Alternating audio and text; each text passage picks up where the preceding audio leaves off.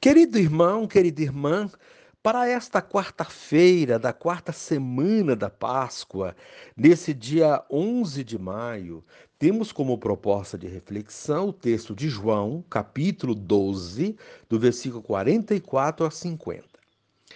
Naquele tempo, Jesus exclamou em alta voz: Quem crê em mim, não é em mim que crê, mas naquele que me enviou. Quem me vê, vê aquele que me enviou. Eu vim ao mundo como luz, para que todo aquele que crê em mim não permaneça nas trevas. Se alguém ouvir as minhas palavras e não as observar, eu não o julgo, porque eu não vim para julgar o mundo, mas para salvá-lo. Quem me rejeita e não aceita as minhas palavras, já tem o seu juiz. A palavra que eu falei o julgará no último dia. Porque eu não falei por mim mesmo, mas o Pai que me enviou, ele é quem me ordenou o que eu devia dizer e falar. Eu sei que o seu mandamento é vida eterna. Portanto, o que eu digo, eu o digo conforme o Pai me falou. Palavra da salvação. Glória a vós, Senhor.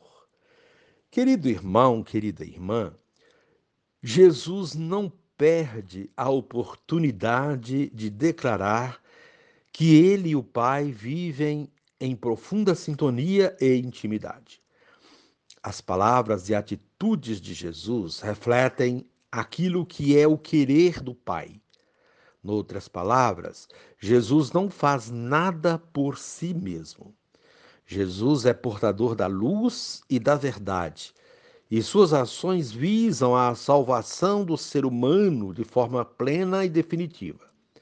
Jesus não veio para condenar ninguém. Contudo, Cada ser humano pode, sim, se perder por não ter dado atenção ao que ouviu.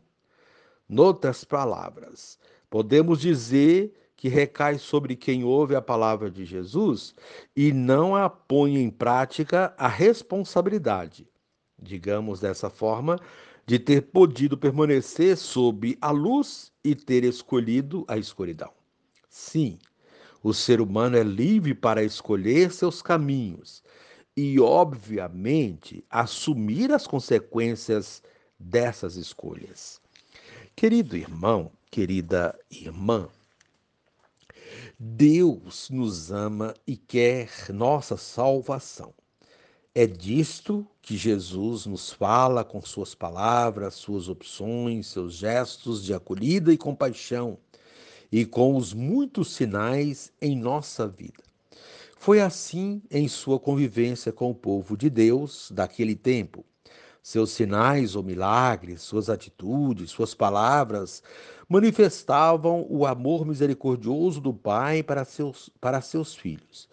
A resposta a esse seu anúncio do amor de Deus é a fé. Crer nele e em Sua palavra é acolher o amor do Pai que ele revela, é crer naquele que o enviou. Pela fé, encontramos luz para a nossa vida e plenitude desde agora até a vida eterna. Rejeitar Sua palavra é rejeitar o Pai com seu propósito de salvação. A própria palavra que ouviu o julgará. Querido irmão, querida irmã, a proposta desse dia é rezar o credo bem devagar, pensando no que está dizendo. E agora, reze assim comigo. Ó Jesus, luz do mundo, vieste para salvar a humanidade e não para condená-la. Queremos acolher tuas palavras e praticar teus mandamentos, que vêm com o aval do teu e nosso Pai Celeste. Amém.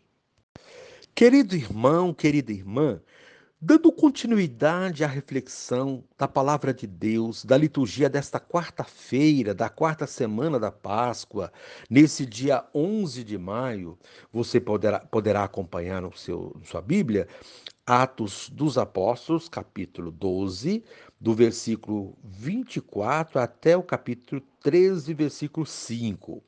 Também reze o Salmo responsorial, Salmo 66 e o texto de João, capítulo 12, 44 a 50.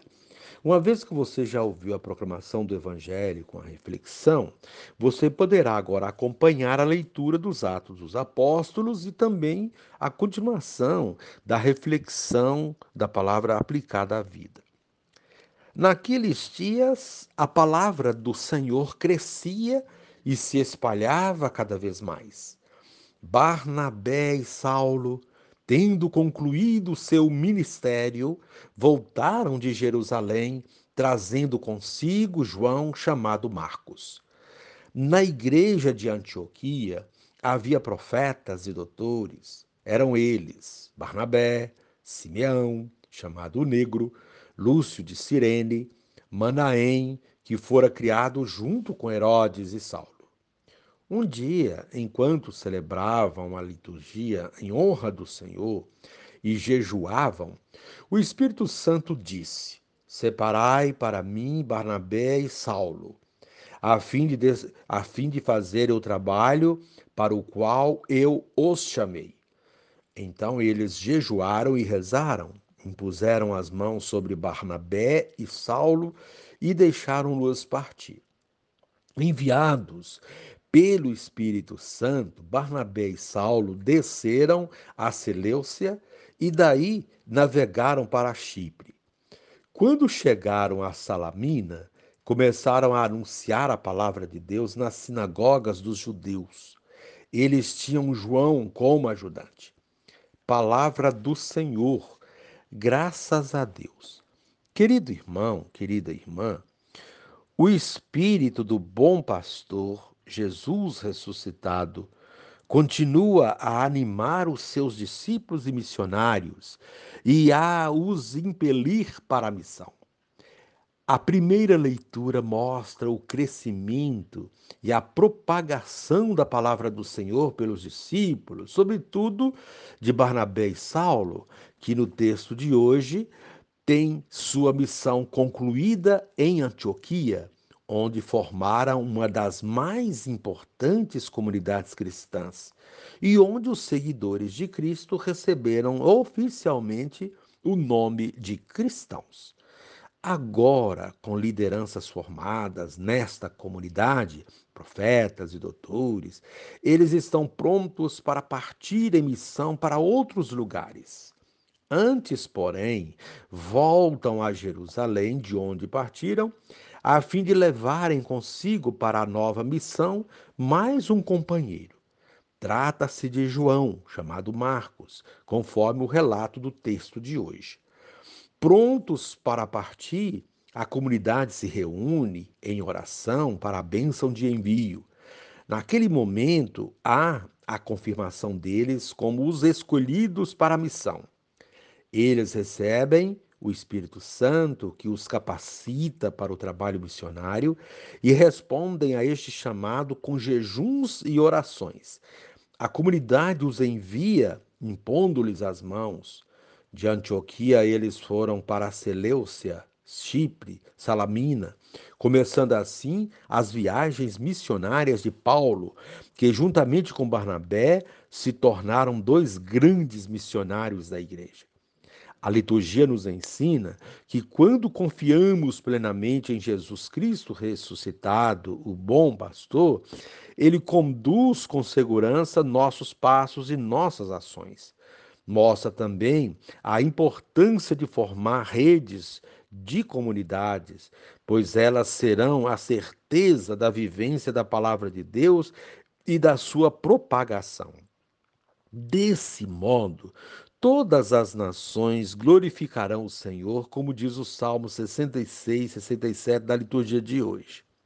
O evangelho de hoje nos mostra que os discípulos acreditaram em Jesus e no Pai que o enviou. Quem crê, dá testemunho de Jesus e o tem presente em sua vida e ações. Jesus é a presença de Deus entre nós. Quem nele crê, faz o que ele ensinou, e assim ele vem e faz morada entre nós. É, portanto, o nosso testemunho, as nossas ações que vão revelar quem é Deus para o nosso próximo. Só assim seremos luz, seremos luz para os nossos irmãos, porque Jesus é a luz das luzes. Aquele que rejeita essa luz, embora tenha olhos e visão, vi, viverá na escuridão. A incredulidade e a ignorância são formas de trevas.